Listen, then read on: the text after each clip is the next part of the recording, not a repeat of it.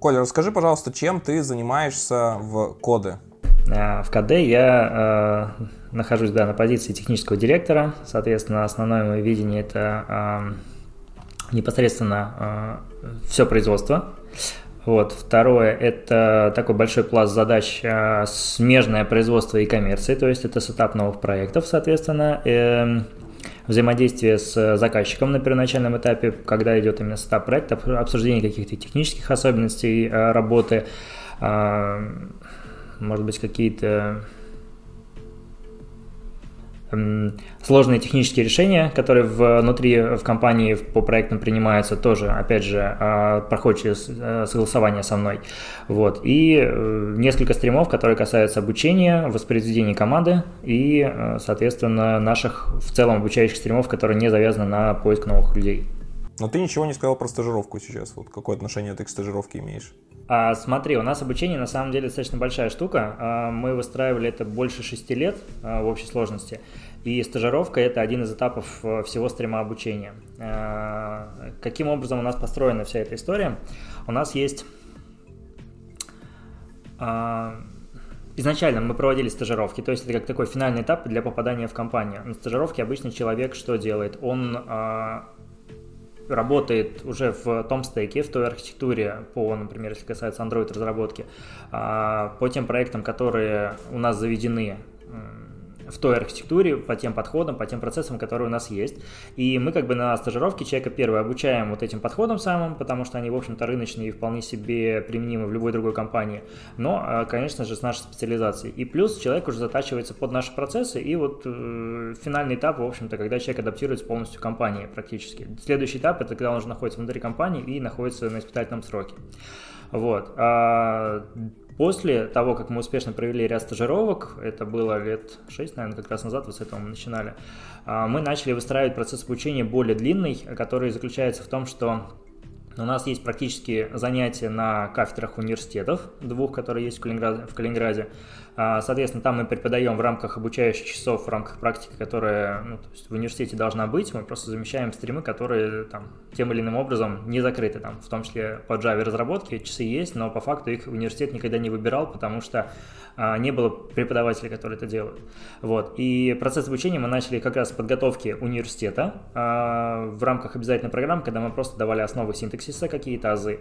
А, после этого у нас а, появились еще курсы а, для бакалавров, то есть людей чуть более подготовленных, которые понимают, в принципе, что они хотят себя попробовать в разработке, раз момент. Второй момент, что есть э, в их голове уже синтаксис языка, умение там запускать Android Studio, им дальше нужно отстроить работу с элементарной базой, соответственно, а работу с э, паттернами проектирования и в целом довести их умение до возможности создать какое-то приложение.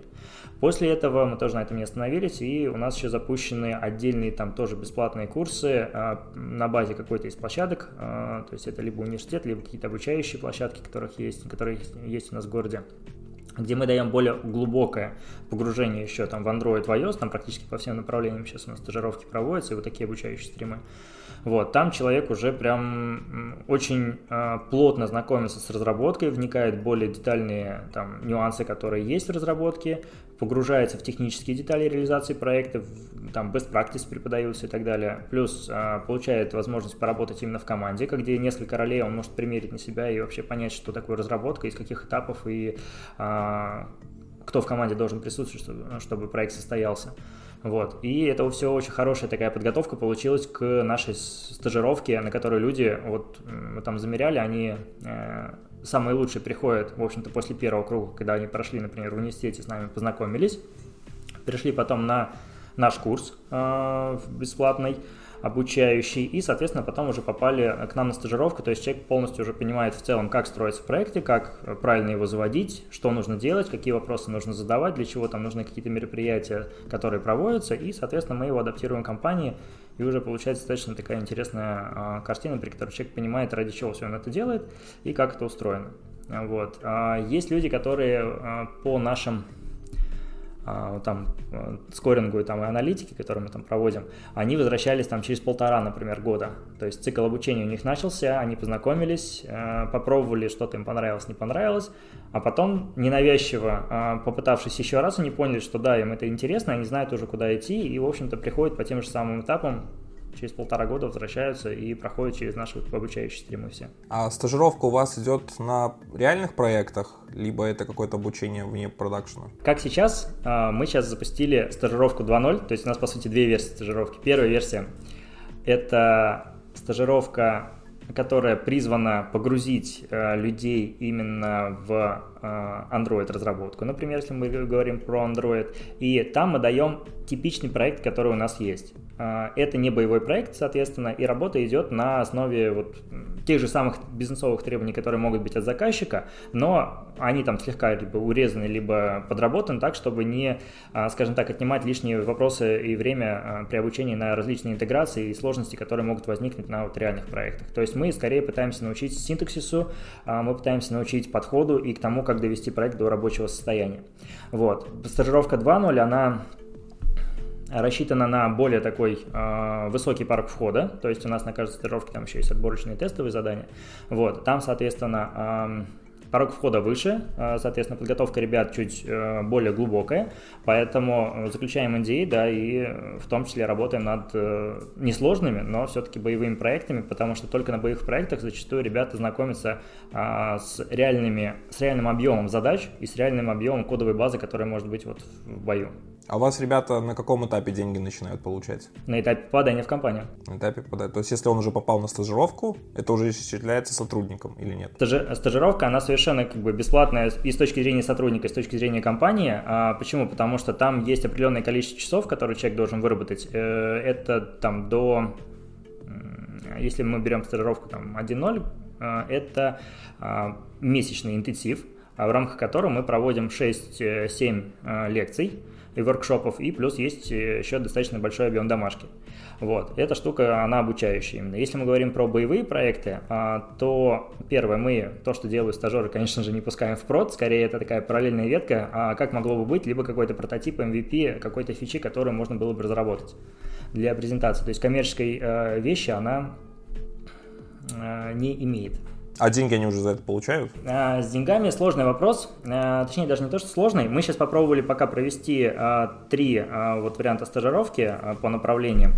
И одна из стажировок по iOS, например, у нас была достаточно глубокая, там действительно и контингент подобрался классный, поэтому, да, там, в общем-то, были вознаграждения. Давай тогда перейдем вообще вот к попаданию на эту стажировку. А, какие требования у вас предъявляются вот к стажерам? И можно ли попасть на стажировку к вам вот без прохождения вот ваших курсов и прочего? Можно. Если классные э, знания и навыки показываешь в университете либо в одной из обучающих платформ, с которой мы сотрудничаем, они дают классную рекомендацию и, в общем-то, даже без дополнительного обсела, просто через э, интервью к нам можно попасть.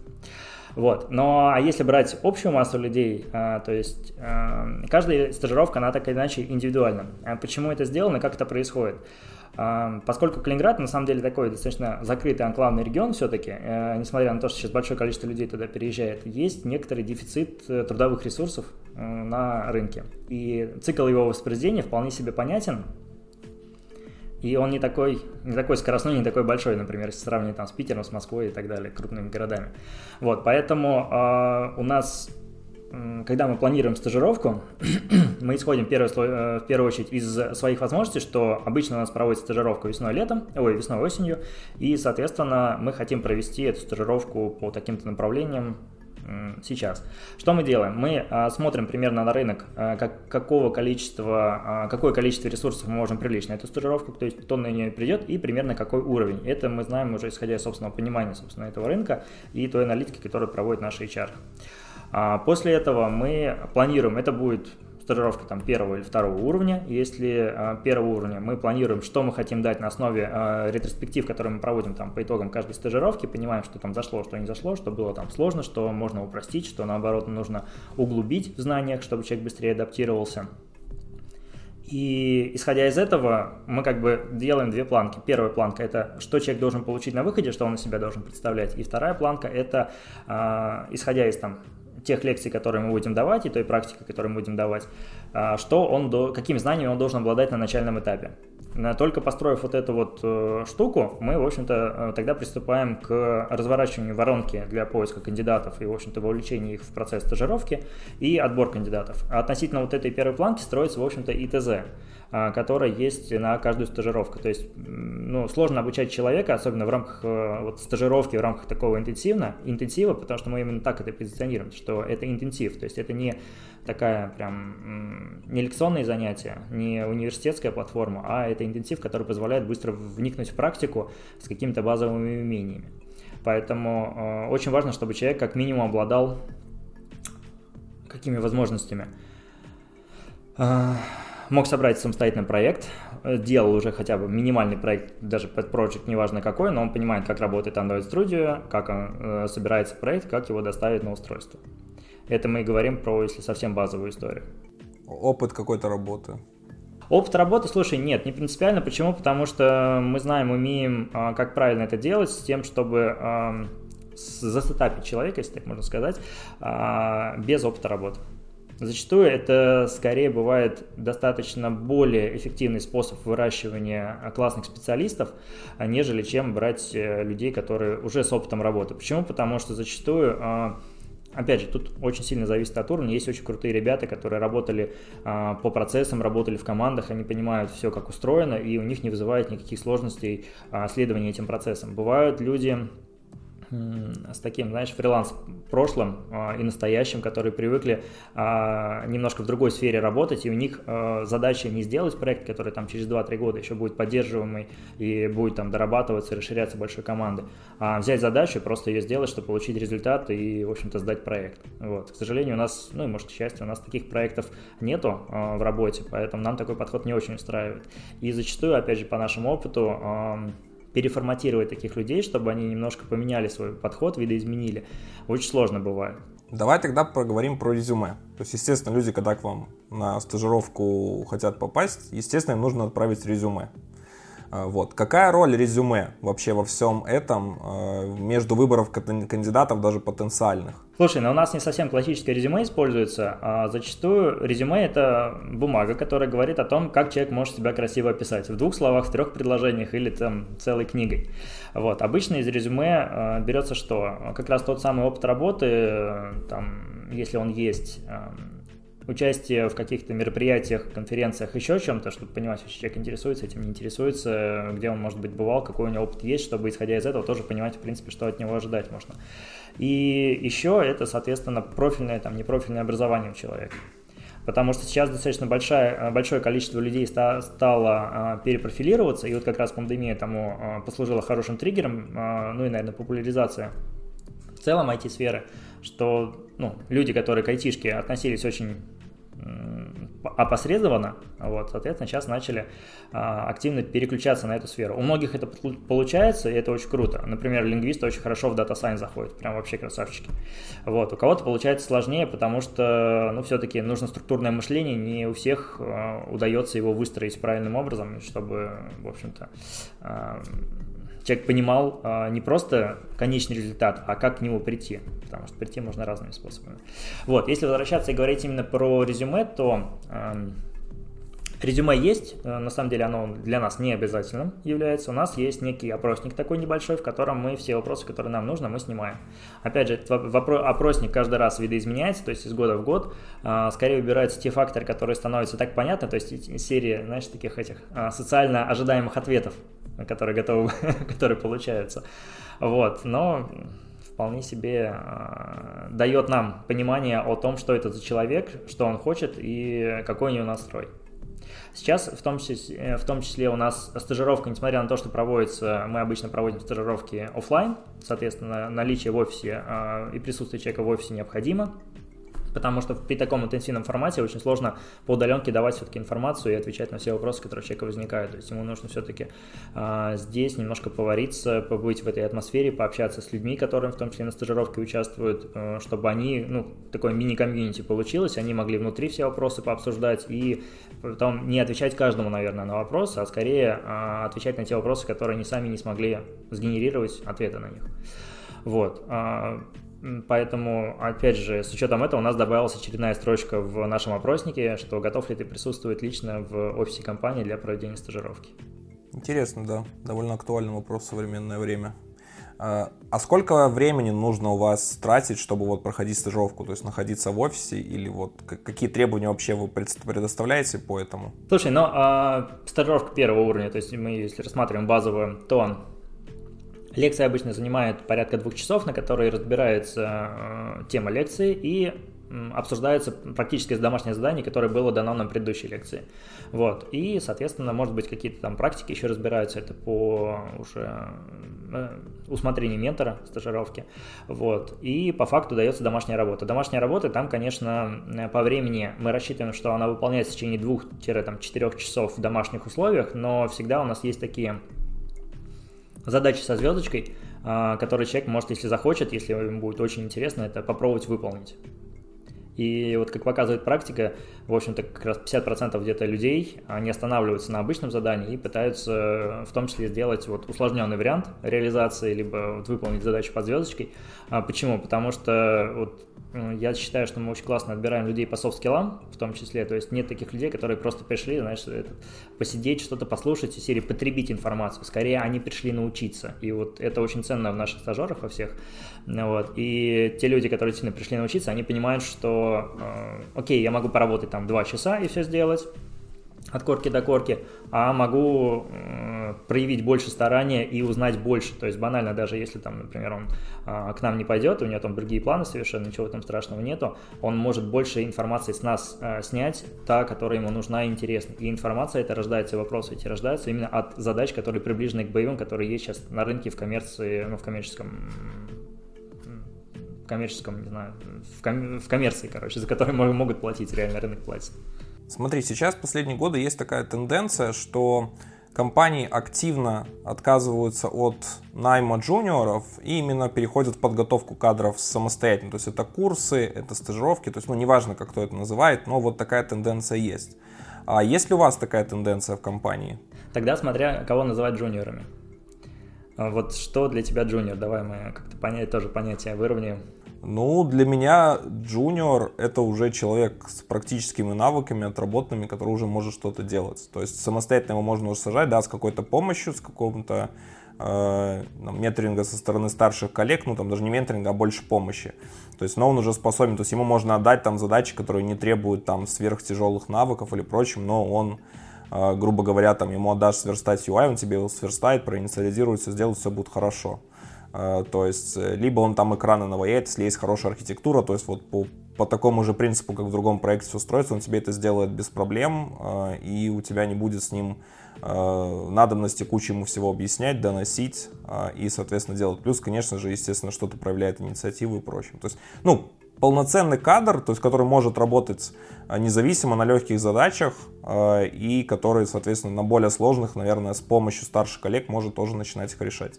Ну окей, да, то есть на самом деле у нас точно такое же понимание, кто такой джуниор-специалист, потому что рынок на самом деле сейчас весьма ну, очевидно перекредой, вот, и во многих компаниях вот э, тот человек, которого ты описал под джуниор-специалистом, воспринимается иногда медлом, даже middle плюс, зачастую такие истории мы видели, и когда там собеседование проводим, например, просто ну, отклики на вакансию, когда отрабатываем, вот, ребята говорят, ну, мы middle, я middle, middle плюс, э, делаю вот то-то, то-то, я говорю, ну, окей, но в рамках нашей компании действительно это позиция джуниора, соответственно, ты можешь выполнять такие-то задачи, тебе нужен такой-то ментор, соответственно, такое-то количество часов лид будет тратить на тебя. Вот, а, отвечая на твой вопрос, э, нет, мы не прекратили практику, наоборот, э, скорее у нас есть а, ну, так называемые там градации тоже вот внутри а, там, по грейдам, и мы понимаем, кого когда мы готовы взять, чтобы команда была сбалансированной, потому что всегда есть большое количество задач, которые а, сильного специалиста будет делать затратно по времени, при этом как бы дополнительной практики, опыта, это ему нисколько не даст. То есть просто надо брать и там делать те же там вьюхи, те же какую-то бизнес-логику, запросы, которые достаточно, достаточно простые, но они опыта ему не прибавят.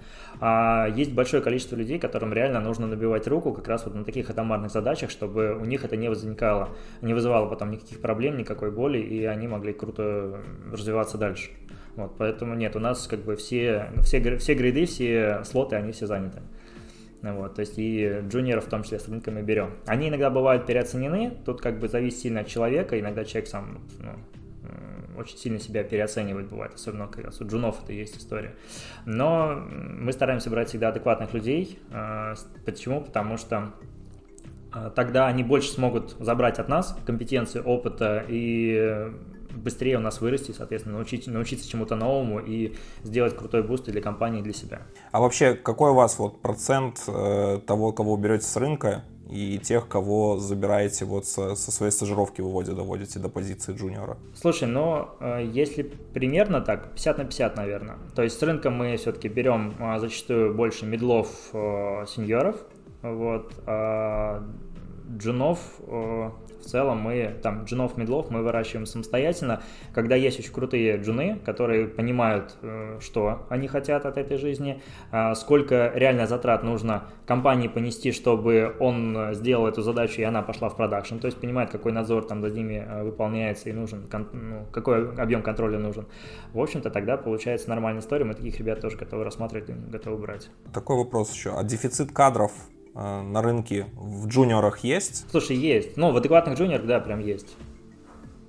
Ну, в целом, дефицит есть в любой, в любой специальности, наверное, сейчас вот, что касается IT, да. Не, ну, я, я, я понимаю, что чем дальше, там, естественно, дефицит всегда больше. Но мне вот интересно даже на самой низшей позиции, вот, насколько это. Ну, наверное, есть. Хорошо. Э, я еще хотел обсудить тему навыков, ценности вообще навыков и вот относительно чего выбираете людей, когда вот еще все это происходит. Э, смотри, э, очень зачастую у разработчиков э, встает вопрос, вот начинающих, в чем стоит развиваться. Вот, нужно хорошо уметь писать код, там, не углубляясь в теоретические базы, там, в алгоритмы, в структуры данных, там, в то, как это работает под капотом, либо наоборот, все-таки эти знания нужны и важны, и вы их тоже оцениваете. То есть, и, например, кто выиграет? Кандидат вот с хорошей базой, фундаментальной в плане вот всех этих вещей, но с меньшей практической в плане фреймворка? Или наоборот, те, кто вот хорошо умеет на фреймворке фигачить, но, например, ничего не знает про алгоритмы, структуры данных и прочее? Я затрудняюсь ответить на этот вопрос. Почему? Потому что мы вот каждый такой случай рассматриваем индивидуально. А, есть же большое количество ролей, в том числе даже вот в Android отделе, в Android разработке, даже на одном, же, на одном и том же проекте, а, который требуется от разработчика. Если есть э, классный чувак, который разбирается хорошо в алгоритмах, э, понимает там сложности алгоритмов, э, может построить там с точки зрения безопасности крутой код, там с точки зрения сетевых запросов сделать все правильно, и у него больше бизнесовая часть, ну, бизнес-логика именно прокачана, то есть он далек от UI, у него там может криво даже получаться, ну окей, он же может классно как раз сделать бизнес-логику приложения, особенно там с учетом того, что сейчас uh, один из там трендов, к нему пока присматриваемся, но в целом, наверное, стрельнет это Kotlin Native Platform. Uh, вполне себе парень может целиком не касаться UI части, а полностью заниматься бизнесовой логикой, которая у него хорошо получается, и сложностью алгоритмов. При этом, если есть э, кто-то, кто как ты говоришь, именно во фреймворке хорошо работает, то, скорее всего, у него прокачана будет выше скорость UI, э, верст, ну, верстки UI, какие-то анимашки, эффекты и так далее делать. Плюс, если у человека прокачаны там софт-скиллы, то такой человек тоже нужен в команде. Почему? Потому что он будет определенную зону компетенции закрывать, и в том числе там его скиллы будут использоваться для определенных задач. Поэтому э, у нас нет такой жесткой линейки планки, что типа вот ты должен знать вот, вот столько и все. У нас есть такая э, синусоида небольшая, градация. Но по факту точно во главе, а, точнее в фундаменте всего лежит а, первая математика, структурный подход, а, умение решать задачи. Штука важная, потому что далеко не все люди как раз могут решить задачу. Знаешь, как этот пример с там, Э, выполненной работы. Кто-то скажет там, ну вот я, задача была, я сделал, оно работает. Соответственно, там под капотом, понятное дело, что тоже нужно технически структурировать все это дело, чтобы код был ну, понятный, не там без запахов лишних, э, вот, и, соответственно, чтобы его можно было дальше, если нужно, там немножко отрефакторить и, в общем-то, использовать уже в продакшене. Вот. А кто-то скажет, там найдет тысяча один способ, почему у него это не получилось, при этом как бы результат так и не будет получен. Поэтому вот, наверное, три критерия основных, которые мы хотим, видеть от любого человека, от инженера. Почему? Потому что инженер, в первую очередь, он умеет решать задачи доводить их до результата, а не находить тысячу отмазок, почему это не получилось сделать. А ну смотри, все-таки Android-разработчик — это человек, который больше такой универсал. То есть мы в разработке никогда не разделили, типа, там, верстальщик, который человек пишет логику, там, бэкэнд, то есть такие, скорее всего, full stack, э, full stack всего клиента, можно так сказать. То есть он умеет и UI-ную часть написать, да, то есть все-таки иметь таких людей, которых специфицированы на чем-то, может быть потом проблемно нагружать задачами. Слушай, нет, у нас э, такое большое количество, в общем-то, задач именно вот э, проектов, на которые, огромных проектов э, по масштабу, что для таких людей есть прям нескончаемое количество задач, которых только вот на бизнесовую логику, на организацию с точки зрения оптимизации там запросов, на безопасность и так далее. То есть прям есть отдельное направление, которое мы сейчас в том числе будем в компании развивать, а, касается как раз безопасности. Почему? Потому что ну, у нас портфолио состоит, в общем-то, из большого количества банковских там приложений, либо приложений, которые работают с большим объемом персональных данных. Вот. Э, есть флоу, который у нас уже стандартизированный, в общем-то, и мы там проводим и проходим все вот эти проверки, а, там penetration тесты и так далее, как внутренних там команд заказчика, так и внешних, а, ну, аудиторов, кто проводит проверки. Но в целом направление достаточно интересное, оно сейчас на рынке мало представлено, почему бы туда не пойти. То есть для таких ребят у нас тоже задачи хватит. И к тому же еще, если говорить про в целом вот как бы сетап, то есть ты да говоришь мастер универсал, то есть full stack он должен быть, это круто, так и должно быть. Но есть прям ограниченное количество ребят, которые вот хотят заниматься именно выделенной областью. Они, вот у них там, а, если рассуждать, так у них дальше два кейса. Либо они уходят куда-нибудь в Java направление, да, там Java backend начинают заниматься, а, вот, либо все-таки находят себя в мобильной а, стезе, соответственно, занимаясь какими-то вот такими низкоуровневыми задачами, которых тоже достаточно много. Очень важная тема, интересная в нашем регионе особенно, это английский язык многих вступающих э, в IT-сферу, соответственно, встает вопрос, а какие требования предъявляют компании к английскому языку, насколько важно его знать, какой он уровень должен быть и прочим. И вот какие требования у вас в компании? Ну, слушай, поскольку мы э, не отдаем не занимаемся прямо аутстафом ребят э, в иностранной там компании и вообще аутстафом как таковым, то э, у нас есть такие требования для PM, например, для аналитиков. Почему? Потому что это те люди, которые непосредственно чаще всего работают с заказчиком и с командой заказчиков. Такие требования могут быть для тех лида, который технически как раз отвечает за всю команду с, нашей стороны, да, и отвечает за, за согласование технических решений со стороны заказчика. Там тоже, соответственно, нужен английский язык.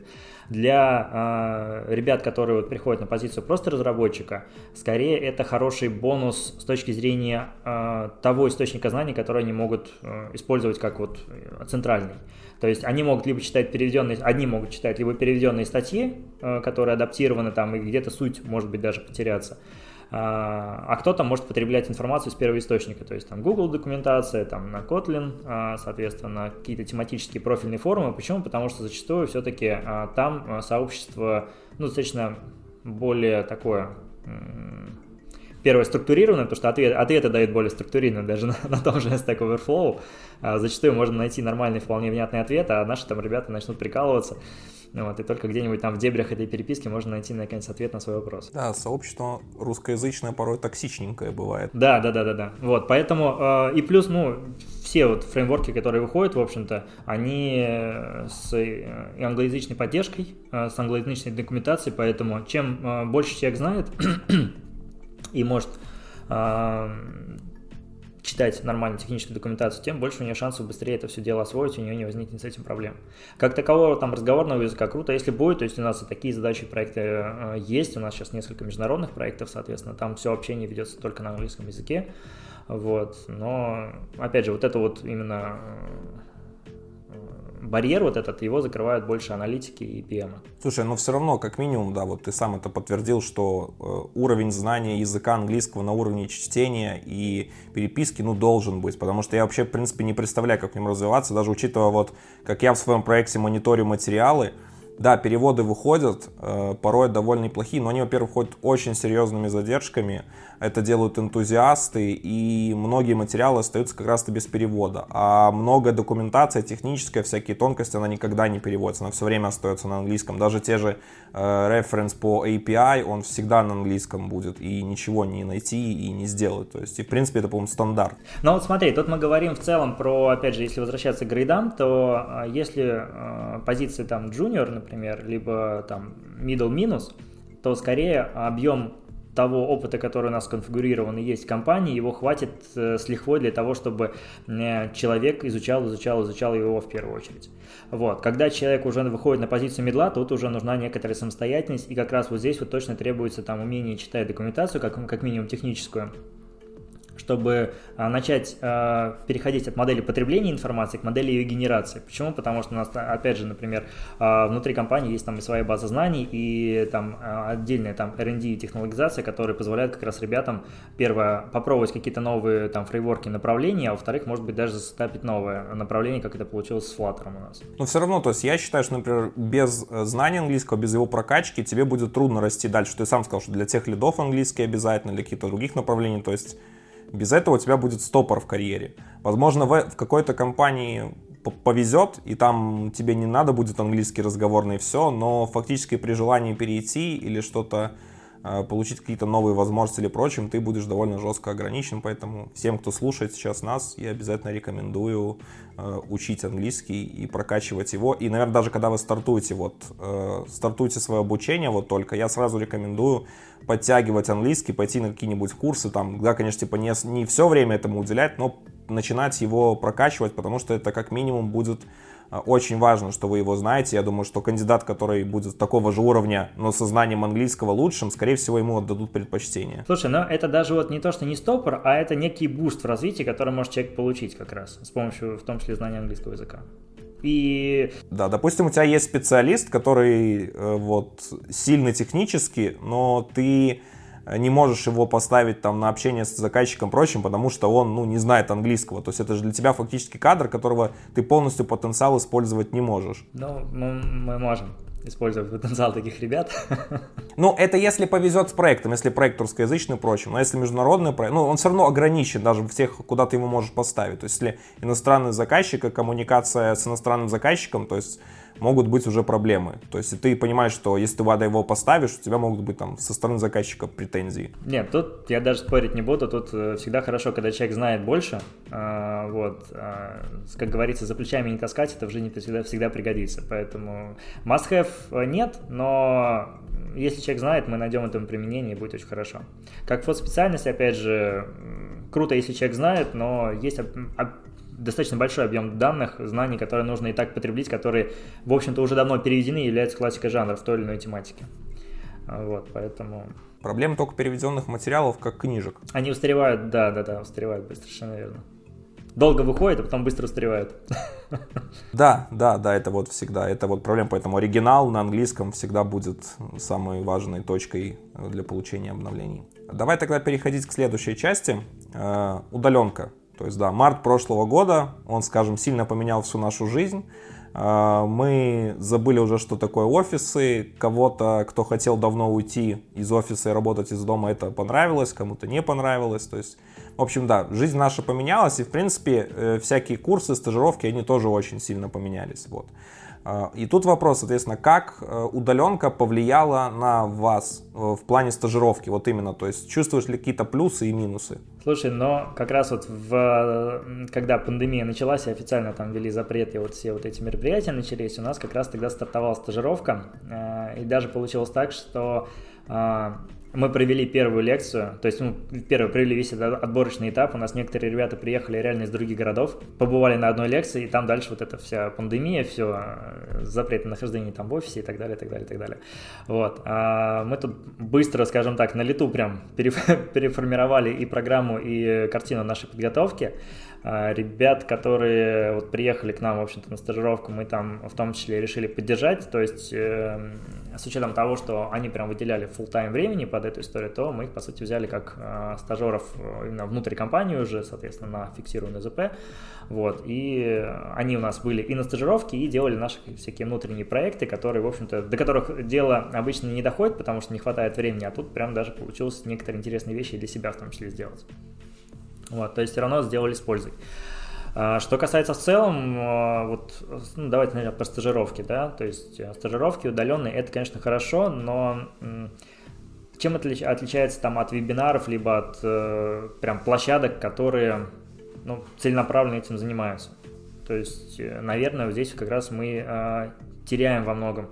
А, тот, а, ту сферу, ту там, социальную там, нагрузку, которую мы генерируем как раз вот для этих ребят, которые погружаются в сообщество. Если он сидит у себя дома, он как раз хочет, например, начать заниматься там Android-разработкой, то зачастую правильная коммуникация, правильная коммуникация с себе подобными, с людьми, которые заинтересованы в этом, она позволяет человеку прям еще больше загореться этим желанием, и, в общем-то, гораздо больше эффект это дает, чем просто вот я, опять же, сижу дома, общаюсь в той самой среде, в которой я и общаюсь, и результативность этого гораздо ниже. То есть мы, получается, тогда э, остаются только высокомотивированные ребята, которые скорее вопреки достигают каких-то результатов.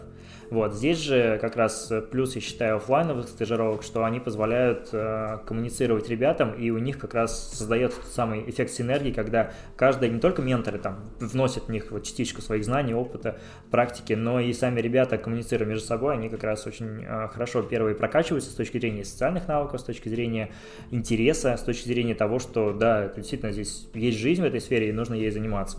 Поэтому вот отношение, наверное, не поменялось. Как только вот будет возможность, и по факту она сейчас уже есть, а, мы проводим офлайн опять стажировки, вернулись. А, онлайн стажировки мы оставили как такой широкий формат для охвата, и скорее это будут вот стажировки там 1.0, которые не требуют каких-то там сугубо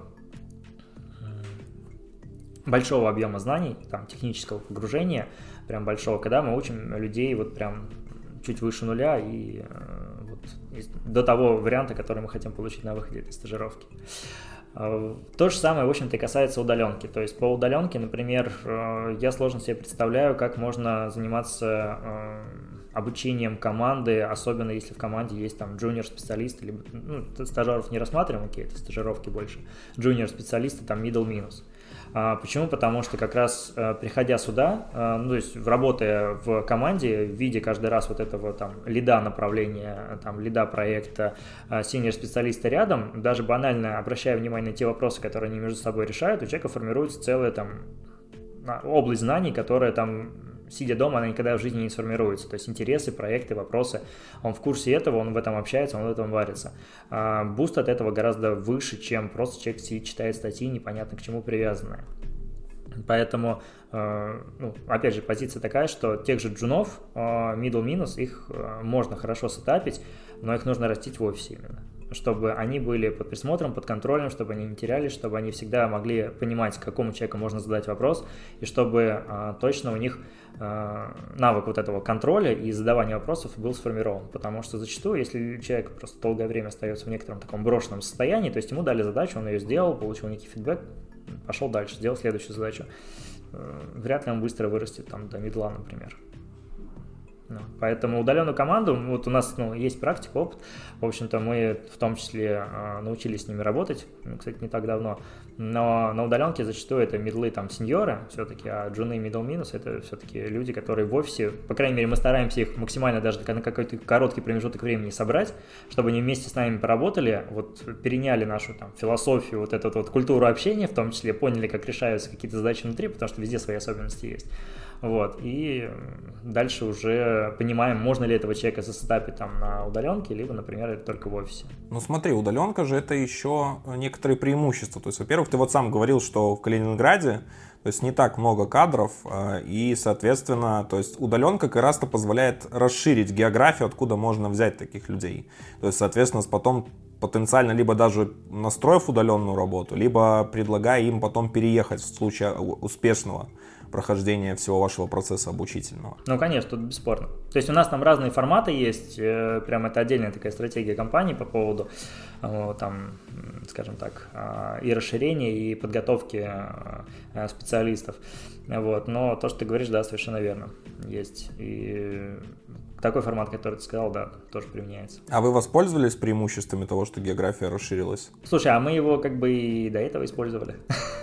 Нет, ты просто как-то вначале говорил, что вы вот именно за офлайн, чтобы собирать в офисе, или вот с университетами калининградскими, э, то есть, соответственно, вы работаете совместно? Ну, мы не только с калининградскими, то есть с калининградскими мы работаем прям близко, в том числе там а, участвуем в формировании той обучающей программы, которая там в практической части, например, есть. Почему? Потому что я сам как бы родился, вырос в Калининграде, и у этих же преподавателей, в общем-то, учился, проходил эти практики, сдавал эти контрольные там курсовые работы, прекрасно понимаю, а, что студентам там дают, а, в общем-то, и вот общались как раз с ними, а, чтобы ребят не, не загружали всякой ерундой, а, которая, в общем-то, мало применима в текущей жизни, то есть там Delphi, там C++, еще что-то, не давали тех работ, которые не отражают полной вот действительности реальной. Почему? Потому что люди потом приходят в реальный мир, сталкиваются там к работодателю, сталкиваются с реальными задачами и понимают, что совершенно все не так, как их учили в университете. Ну, как классика жанра. Но мы стараемся этим преимущественно пользоваться, чтобы дать э, студентам в том числе практику, которая позволит им, а, первое, там, планомерно подойти к реализации больших проектов, и чтобы у них, например, тоже там выпускная квалификационная работа в ВКР, да, она была очень крутая с точки зрения даже там, бизнесового подхода. То есть такой а мини-стартап, который жизнеспособен и который отвечает каким-то реальным болям и требованиям. Я вот думаю, сейчас в комментариях накидают за надобность C++, те, кто девелопит под NDK. Не-не, C++ нет, это классный фундаментал. Я скорее больше про а, назначение. То есть мы берем классный язык программирования сам по себе, да, но делаем э, там лабораторную работу, которая с реальностью не имеет никакого отношения. Там обычно что это? А, нужно сделать э, админ-панель э, для управления там каким-то объемом данных с доступом там личного кабинета. Все это делается там на C++ Builder, либо Delphi. Я не знаю, круто, у кого сейчас вот Python есть в разработке, например, но есть университеты, в которых прям вот такие старые еще достаточно программы, и ну, как бы, эффект от реализации такой курсовой работы, он практически там равен нулю.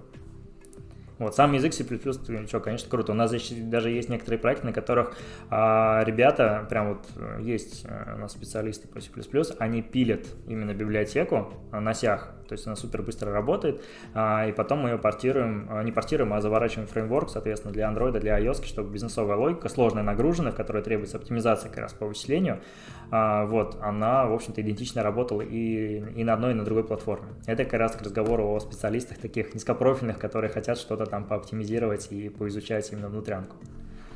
Ну, поэтому у нас, я говорю, что проблем, в общем-то, нет с этим. Довольно острая тема, которую я поднимал уже с твоими коллегами из других компаний. А, это тема вообще неравенства, дискриминации в стажировках и прочем. А, от тебя я вот явно услышал, что вы очень активно сотрудничаете с университетами. То есть фактически ваша программа очень э, целится сильно на студентов. То есть, да, вот. А как много у вас вообще, э, вот, соответственно, входит людей, которые не из университета, которые, возможно, меняют работу, там, не знаю, которым за 30, за 40, которые решили сменить в своей жизни что-то, вот? Слушай, э, есть такие, э, я не скажу, что их мало, то есть шансы одинаково равны. Ну, а вообще в процентном соотношении сколько у вас таких людей из общей массы? А сколько на стажировке побывало или сколько ее прошло? А сколько вообще приходит даже заявок? А, слушай, заявок на самом деле не так много приходит. Э, в этом, наверное, минус а, вот именно от таких людей. То есть это порядка там 7, ой, 30-40% вот именно от людей свыше там 35, э, наверное, лет. До 30 заявок это вот подавляющее число, там 70% наверное всех заявок. Смотри, еще такая штука есть, что компании часто вот на возраст делают такой акцент. То есть в плане того, что чтобы указывали свой возраст, чтобы, э, соответственно, э, сразу немножко может быть у кого-то возникать стереотипное мышление, что вот люди э, старше, люди с возрастом все хуже учатся, и их брать не стоит, потому что, не знаю, там он куда-то уйдет, она там, не знаю, что-то еще с ней произойдет, и вот такие вот вещи. А особенно очень часто срабатывает тот стереотип, что вот а, они хуже осваивают новые навыки. Вот. А, как ты думаешь, вот, на, на твоем опыте, а, как ты думаешь, это действительно реальность или нет? Я бы так не сказал. То есть, ну, может, у нас просто супер э, крутой опыт в этом плане есть, но есть ребята, которых э, приходили к нам уже в таком зрелом возрасте, они четко осознанно выбрали специализацию, что они хотят поменять свою текущую там сферу направления жизни, не хотят переключиться в новое русло, а, скорее, если человек ну, классно развитый именно skills, он точно поставил себе, себе эту задачу сделать вот там, переключение вот этого, то наоборот, это скорее высокомотивированный человек зачастую бывает. Вот, у меня просто просто горячий мой пример, это знакомый, с которым мы еще в университете также учились. Он всю жизнь, ну, то есть у него инженерное образование, он всю жизнь занимался, но другой совершенно сфере, связанной там с теплотехникой и прочими историями. Вот. И в один прекрасный момент он говорит, слушай, я хочу, наверное, в IT переключиться. И я просто, мы с ним там сели, подумали, как это можно организовать, и в целом вот его подход, как и что он сейчас уже знает, очень круто. То есть он не пытается сразу прыгнуть выше головы, он наоборот планомерно съедает этого слона там, знаний по частям. А, и вот этот фундаментальный хороший подход говорит о том, что там через какой-то период времени а, с ним можно будет общаться а, ну, по какой-то там задаче по там, каким-то вопросам, точно понимая, что у него нет таких, знаешь, историй, когда вот это я знаю, это я не знаю, это я знаю. Вот у него этот уровень будет прям четенько закрыт, и не будет такого там неоднозначности понимания задачи, там подход какой-то не совсем правильный, или там э, общая концепция будет неправильно сформирована. То есть, э, не знаю, в наши, вот в наши воронки попадают очень классные ребята, поэтому на возраст э, мы не делаем никакого акцента практически, э, зачастую. Э, Единственное, есть, э, наоборот, даже плюс от того, что когда человек переходит из какой-то вот э, инженерной, вот смежной специальности, он может зачастую с собой привести э, достаточно много такого опыта бэкграундного, знаешь, типа вообще в целом по процессам, по организации каких-то вот, не знаю, там, отдельных функциональностей, процессов, по пониманию того, как в целом работать в команде. Иногда просто нужен такой батя в команду, который там правильно настроит все вопросы коммуникации. В целом, ну, по позиции даже он не будет там каким-то лидом, еще что-то, но он будет таким социальным фактором, скажем так, как в любом социальном обществе. Слушай, ну вот я из своего опыта работал в командах в основном, где все ребята до 30. И вот я себя сейчас, пока ты вот все это рассказывал, поставил в ситуацию. Вот ко мне приходит такой батя джуниор в команду, а, и, грубо говоря, давай, допустим, ему за 40. А, и вот как себя вести, то есть это довольно, ну, то есть так как-то может быть э, проблемная ситуация на самом деле. Особенно зачастую, когда ребята, многие джуниоры, там им 20, 20 22, там может чуть постарше, лиды там уже бывают там в 25-27. А, ну и даже, ну, в принципе, много, наверное, костяк это 25 люди в, в нашей сфере. Вот. А, то вот как в таких командах у вас, э, как, как вот самочувствие такое? Слушай, ну здесь все просто, мы же договариваемся на берегу, то есть, э, когда возрастной кандидат, в общем-то, начинает работу, э, только все встапится, и, в общем-то, мы договариваемся о том, что мы будем начинать работать. А, первое, общение только на «ты», то есть никаких там фамильярностей и прочих там формализмов у нас нету. Вот, раз момент. Второй момент – это то, что изначально человеку задается прямой вопрос. Вот смотри, э, возможно, что если не сейчас, то там в ближайшее время, там, там ближайший, не знаю, год-два будет такая ситуация, при которой, первое, ты будешь работать в команде который, людей, которые младше тебя. Второй момент, что ты будешь подчиняться там по там, своей там, э, сетке управления там, определенному человеку, который тоже, скорее всего, младше тебя. У тебя с этим вопросов не будет, проблем не будет. Вот. А, ну, правильно поставленный такой вопрос зачастую позволяет человеку задуматься, действительно, а смогу ли я? А, некоторые даже берут там какой-то период времени, там, ну, типа, дайте мне время подумать, вот там приходит, говорит, нет, я на это не согласен, особенно если человек там на какой-то там управляющей должности был, например. Есть и такие ребята, а кто-то говорит, ну, как бы, проблем нету, наоборот, я хочу, поэтому здесь проблем не будет. И все. И в целом это все нормально идет. Ты рассказал про кандидата, а я именно говорю про саму команду, вот в которую он вливается. Слушай, нет, у нас никаких таких вопросов нету. Но у тебя бы вот не было чувства дискомфорта вот такого? То есть все равно какое-то есть такое чувство, знает, что все-таки, особенно если человек харизматичный, инициативный, то может такие создаваться прецеденты. Слушай, ну нет, наоборот, вот э, мы э, есть софт-скиллы, есть э, хард-скиллы. В общем-то, если по хард-скиллам человек проходит, и окей, э, мы тогда пытаемся понять, то есть по софт-скиллам все ли будет окей, то есть хватит ли ему как раз вот этой вот э, не знаю, социализации, да, чтобы в этой команде работать. А, зачастую, если какие-то вопросы возникают, мы знаем точно, как команда к этому относится, то есть и какую транслируется вообще философия внутри там на нашей компании транслируется. И точно задаем эти вопросы человеку, потому что здесь важнее что понимать, подойдет ли этот человек нашей команде. Потому что у нас есть уже сформированная команда, она работает. Мы, в общем-то, в этой философии там большую часть времени как раз на рынке воспитываем людей в том числе. И приходит новый человек. То есть не он должен адаптировать там, точнее, не команда должна под него все-таки адаптироваться, а человек должен адаптироваться в команду. То есть у нас только такой подход, и вот все вопросы, которые есть, которые ты в том числе перечислил, мы задаем человеку. То есть готов ли ты. То есть у нас вот такая вот история, так-то, так-то все будет происходить, принимаешь ты эти правила или не принимаешь.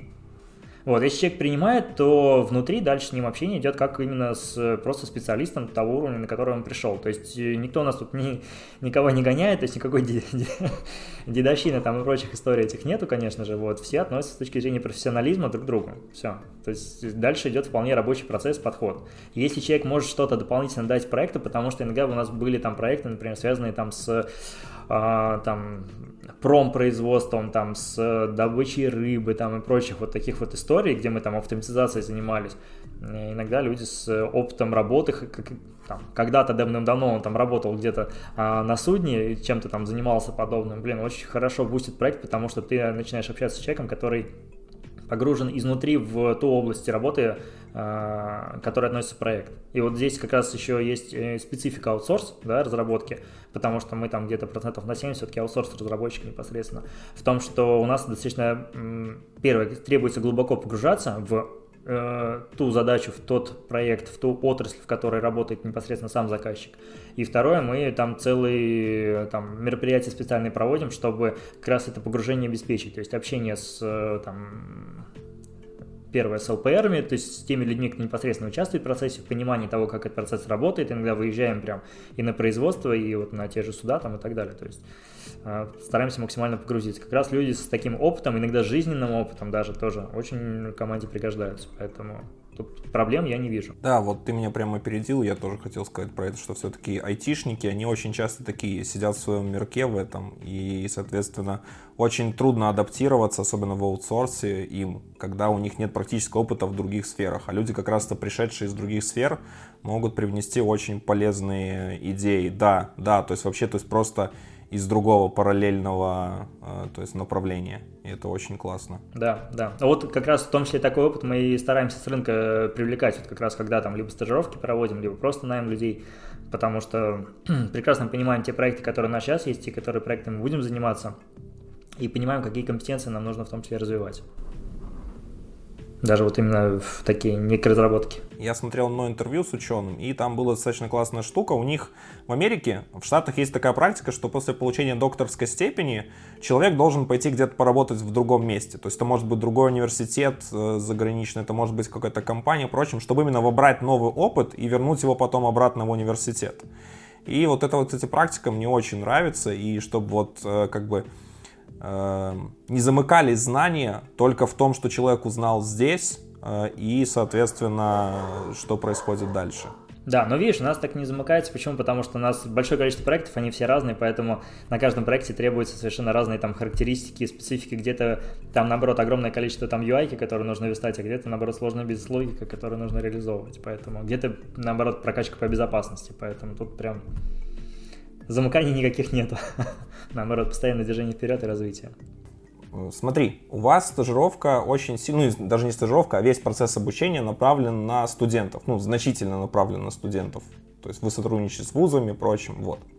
А некоторые компании, вот я достаточно в крупных компаниях, впрочем, видел прям жесткое такое требование, что только студенты старших курсов, айтишных вузов, не старше 27 лет, там чуть ли, да, там чуть ли скоро не буду по медкарте еще просить какие-то требования, вот. А, и ну да, то есть вообще просто очень на самом деле строго. И вот я хотел узнать вот у тебя, как человека, который давно погружен в эти стажировки, во все эти процессы, впрочем, почему так некоторые компании делают жестко? Слушай, ну здесь же все просто, то есть стажировка стоит денег, достаточно больших причем. То есть мы точно знаем цифру в нашей компании, сколько это стоит в целом с учетом там часов менторов, с учетом подготовки, с учетом того, что мы этих ребят можем взять и, скажем так, применить их знания, опыт на коммерческих проектах. То есть мы понимаем, сколько мы недополучаем, да, и сколько стоит для нас стажировка, там, обучение одного одного конкретного человека. У нас все эти цифры прям четко считаются, ведутся. А, такие требования рассчитаны на, на то, что первое, как только он прошел стажировку человек, да, он, по сути, в этих компаниях сразу, первое, там в течение там, трех месяцев может выйти в, э, в компанию работать, то есть студент последних курсов, он все уже закончил там полгода, проучился, полгода пишет дальше диплом, совмещая это там обычно с работой, например, раз момент.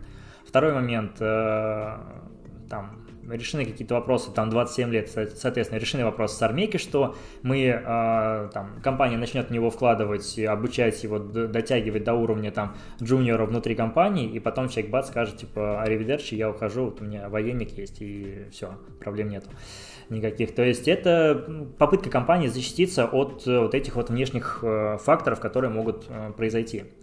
А, только из этого, наверное, исходят такие требования. У нас таких требований нету, то есть мы пытаемся скорее более индивидуально подойти к каждому, каждому человеку. То есть если он прошел первоначальный фильтр, заполнил опросник и сделал там вот это минимальное ТЗ, которое мы требуем, это на самом деле по силам сделать каждому.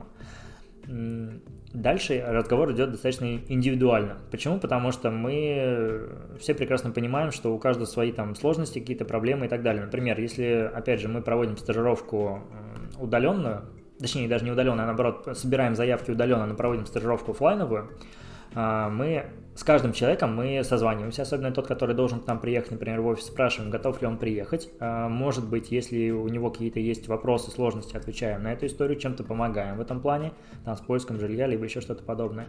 Вот. Э, иногда, когда мы видим, что, например, кандидат, э, он для, ну, для стажировки он классный, даже, может быть, слегка его знания достаточно для того, чтобы его а, не на стажировку пригласить, а вот либо провести для него индивидуальную стажировку там второго уровня, например, либо сразу пригласить на джуниора а, в команду, то опять же тут мы совершенно откровенно и точно это подсвечиваем.